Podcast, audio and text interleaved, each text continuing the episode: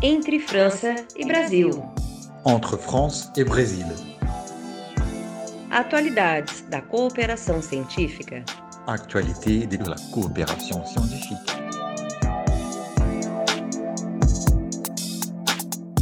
Bem-vindas e bem-vindos a mais um episódio do podcast Entre França e Brasil Atualidades da Cooperação Científica, uma produção realizada pelo Consulado Geral da França em São Paulo. Eu sou a Marina Maoca, coordenadora do Polo Brasil do Instituto das Américas, uma instituição parceira do Consulado Geral da França em São Paulo. Além de representar o Instituto das Américas no Brasil, eu sou doutoranda em ciência política e pesquiso o desmonte e a reconstrução das políticas públicas de agroecologia no Brasil. Quem já acompanha este podcast vai perceber algo diferente. Dessa vez, o episódio não conta com um ou com uma entrevistada, mas fomos a campo acompanhar o trabalho do projeto Gengibre. O título completo do projeto é Relação com a Natureza e Igualdade de Gênero, uma contribuição à teoria crítica a partir de práticas e mobilizações feministas na agroecologia no Brasil. Trata-se de um projeto de pesquisação financiado pela Agência Nacional da Pesquisa da França, que aborda as práticas e mobilizações feministas na agroecologia no Brasil. Se você está curiosa ou curioso e quer saber mais sobre o projeto Gengibre, um dos nossos episódios é dedicado a ele e foi publicado em julho de 2021. Vale a pena conferir.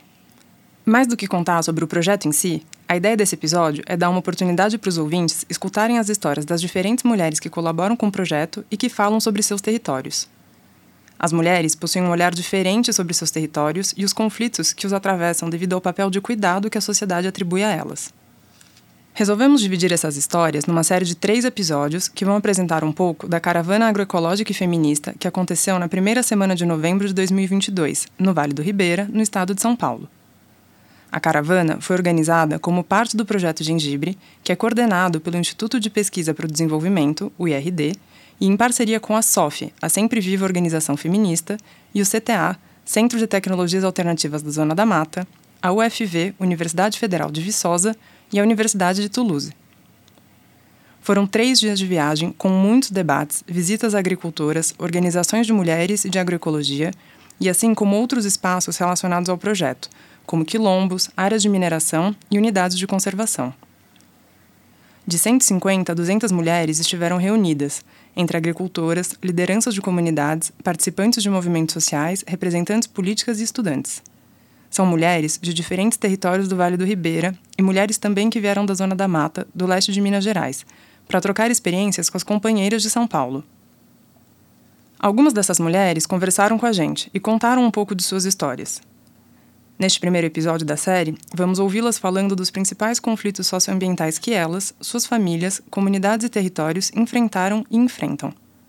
Começamos agora com a irmã Sueli, da Congregação das Irmãs de Jesus Bom Pastor, mais conhecida como Pastorinhas.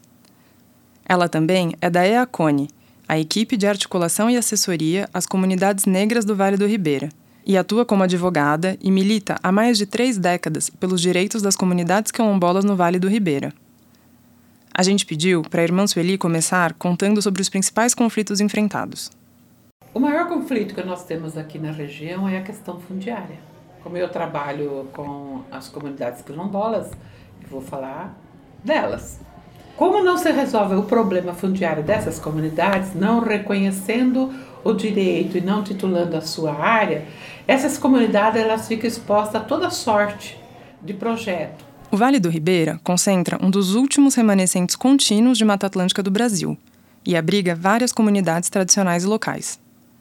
Documentos do Instituto Socioambiental apontam que existem 66 comunidades no Vale do Ribeira, sendo 26 reconhecidas oficialmente até o momento, e desta, apenas seis estão tituladas. E mesmo as comunidades que já possuem títulos não têm plenamente o direito a seus territórios, que se encontram ocupados por fazendeiros. No entanto, como disse a irmã Sueli, o Vale do Ribeira carece de regularização fundiária, e isso faz com que outros projetos que exploram o território acabem se instalando dentro das terras quilombolas. Na nossa região aqui, nós temos o projeto de mineração, né? o município é, é tido como um município minerário, além de que temos vários projetos de PCHs, e os projetos né, que é, Paraná apoia bastante, que é a plantação de pinos e eucalipto. Então a gente já pode imaginar que afeta toda a população tradicional pela falta de território.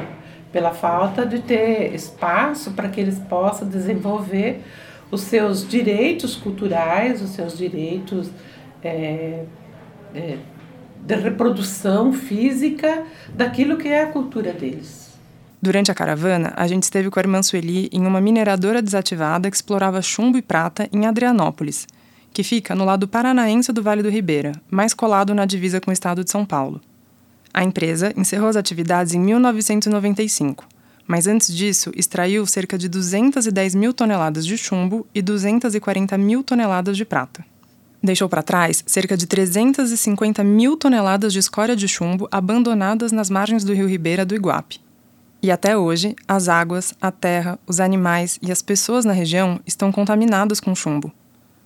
Quem encontrou com a gente na mineradora desativada foi a Carla, uma jovem professora do quilombo João Surá.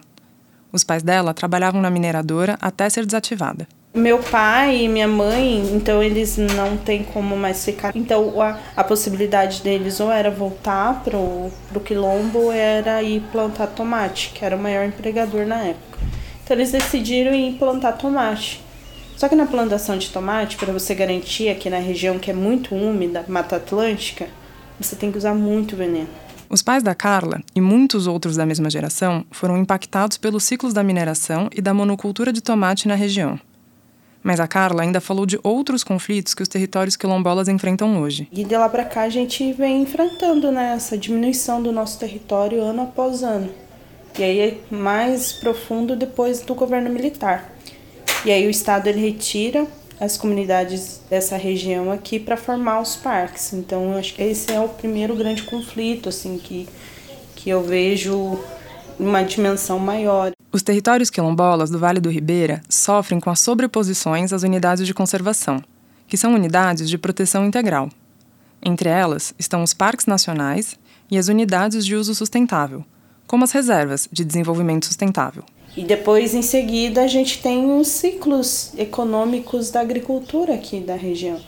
Que é, em seguida, a gente tem o ciclo do gado, né? Gado de corte, principalmente. Então, os fazendeiros, eles grilam muita terra aqui. E aí, eles colocam o gado para ser a principal fonte de renda, assim, da região. E eles têm muita força econômica e com isso faz com que o nosso território também vá perdendo forças. É o gado, aí em seguida sai o gado, vem as madeireiras. Então, é um plantio muito intenso de pinos e eucaliptos. Praticamente todo o nosso território ele é de plantio de pinos, principalmente. A gente seguiu viagem e saímos da mineradora desativada em direção ao quilombo Cangume, no município de Itaoca. Em um determinado ponto do trajeto, acompanhamos um trecho do rio Ribeira e me chamou muito a atenção a composição desse vale. Em uma margem do rio, era possível ver uma grande plantação de pinos e eucaliptos, exatamente como a Carla tinha explicado. Na outra margem, a montanha que um dia foi minerada. Fiquei pensando sobre como os ciclos socioeconômicos estão impressos na história e na paisagem do vale. Quando chegamos ao Quilombo Cangume, fomos recebidas por mulheres agricultoras e artesãs. E entre uma roda de conversa e outra, pudemos falar com a Vanilda. Oi, sou Vanilda, sou do Quilombo Porto Velho, do município de Iporanga. O Quilombo Porto Velho é vizinho ao Cangume. Iporanga fica a 50 quilômetros de Itaoca. Os dois quilombos estão ao lado do Petar, o Parque Estadual Turístico do Alto Ribeira. Assim como a Carla, a Vanilda pôde contar um pouco sobre a questão fundiária. É, a gente enfrenta assim, algumas, algumas dificuldades na comunidade por invasões de território mesmo, como eu falo, assim, é, as pequenas e as grandes invasões, né? Porque a gente tem, por exemplo, invasão de, de pessoas, né? De terceiros, de fazendeiros mesmo, né? Que, que, que querem vender uma área para plantação de pinos, por exemplo, querem vender para pessoas de fora. É, daí tem a mineração, que está né, no nosso, divisa o nosso território, que é uma grande ameaça. Daí tem a concessão do petar também, né? Que se tornou uma grande ameaça para a gente agora. A Vanilda falou sobre como a comunidade não foi consultada sobre os planos do parque, apesar da sobreposição com seu território. Em 2022, a Fundação Florestal realizou uma chamada para uma concessão de uso do PETAR, por 30 anos. A chamada era aberta a empresas privadas nacionais e internacionais, ou seja, uma forma de privatização que gerou muita resistência de comunidades locais e movimentos sociais. A concessão, assim, ela ela veio para a gente, a gente tomou conhecimento em, em meio pandemia, né? Que falaram para a gente que a gente que, é, que o Petar teria teria já um plano, teria já um projeto de concessão para o Petar. Frente da comunidade, as coordenação as, e junto com os advogados, for tomar conhecimento em que é, a gente não tinha, a gente nem estava incluído dentro dessa concessão, sabe? E simplesmente ia pegar o que é o nosso território, que a gente fala, que na verdade isso é, um, é uma violência, é um racismo territorial que eles falam, né? Eles não se preocuparam com isso, eles simplesmente falaram, não, a gente aqui virar uma concessão, aqui vocês não mexem, aqui vocês não mentem. Então, é que a gente cuidou a vida inteira e usou, na verdade, faz parte da vida da gente, é, dizer que a gente não podia ter acesso, né? Vanilda seguiu contando que as comunidades não são contra a conservação do meio ambiente, mas ela se opõe ao modelo de conservacionismo que é imposto pelo Estado, sem diálogo. E quando seus modos de conservação são invisibilizados ou reprimidos, é tido como um conservacionismo sem gente, que retira as comunidades tradicionais de dentro de seus próprios territórios. De momento, a gente é contra, a gente não aceita.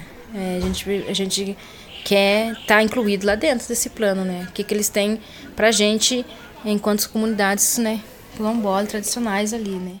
A falta de titularidade da terra faz com que as comunidades quilombolas enfrentem uma série de outras disputas por seus territórios, como bem nos explicaram a irmã Sueli, Carla e Vanilda.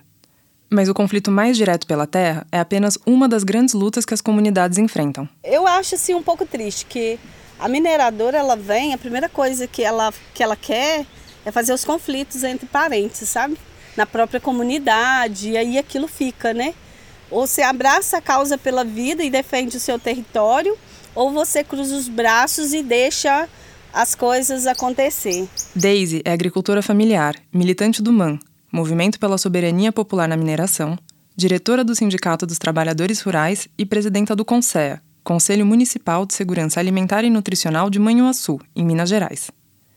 Ela foi uma das companheiras que veio visitar o Vale do Ribeira na caravana agroecológica e feminista e compartilhou com a gente a história de enfrentamento com as mineradoras que tentam desarticular as comunidades. E aí foi onde começou a nossa divisão, porque uns começavam, aceitavam, abraçavam a causa junto com nós. Outros não não estavam nem aí. E aí foi 2020, quando a gente ficou sabendo, né, que a gestão daquele ano que estava lá da prefeitura tinha dado carta de anuência, a carta de conformidade declarando que o pessoal da mineradora podia entrar a qualquer momento aquilo foi uma facada para a gente, porque a gente viu que a gente ia perder né, tudo do nosso território, as nossas histórias. Delma, agricultora de Itaoca, também nos falou sobre a chegada dos projetos ditos como de desenvolvimento, que acabam desarticulando as comunidades com falsas promessas. Elas são, elas são enganadas com a falsa promessa do emprego, ah, vai ter oportunidade, vocês podem montar um restaurante, vocês podem isso, vocês podem aquilo, ah, vai trazer pessoas de fora, vai trazer é, recurso, vai. Ai, você entende? Ah, vou ter um emprego. Eu falo, até quando você vai ter o seu emprego? Será que esse emprego vai ser pro resto da sua vida? E esse emprego que você vai, vai ter, vai ser bom para você? Vai ser bom para sua família? Vai ser bom para o seu lugar que você mora? Será que vai ser bom? Pode ser bom no momento e depois. Essa promessa de emprego, da qual Delma fala, é dirigida principalmente aos homens, que, para dar conta do seu papel social de provedores e de geradores de renda, acabam fazendo alianças com as empresas. A pressão para que os homens aceitem essas alianças é mais intensa quanto maior for a pobreza nos municípios e regiões nas quais esses projetos chegam.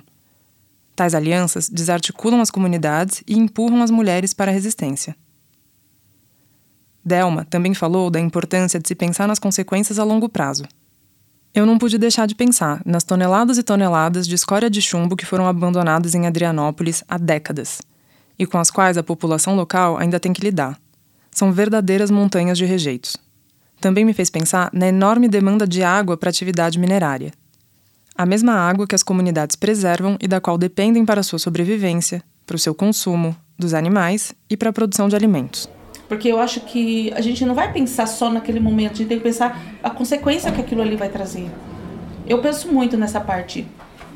É, eu acho que as pessoas elas, elas acreditam muito né, nas, nas falsas promessas de que vem para já induzir eles, né, de que, que, que trazendo aquilo para dentro do nosso bairro, do nosso município, vai ser bom para todos, o que não é. As empresas podem até tentar desarticular as comunidades, mas isso não se dá sem resistência.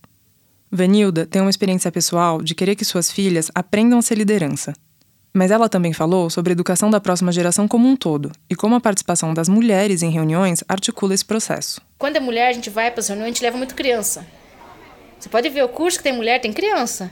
Então a gente vê que acaba, as crianças acabam entrando novo na, na luta, no conhecimento, eles não ficam longe. Porque quando se pega uma liderança muito só de homem, eles vão para reunião, eles nunca levam criança.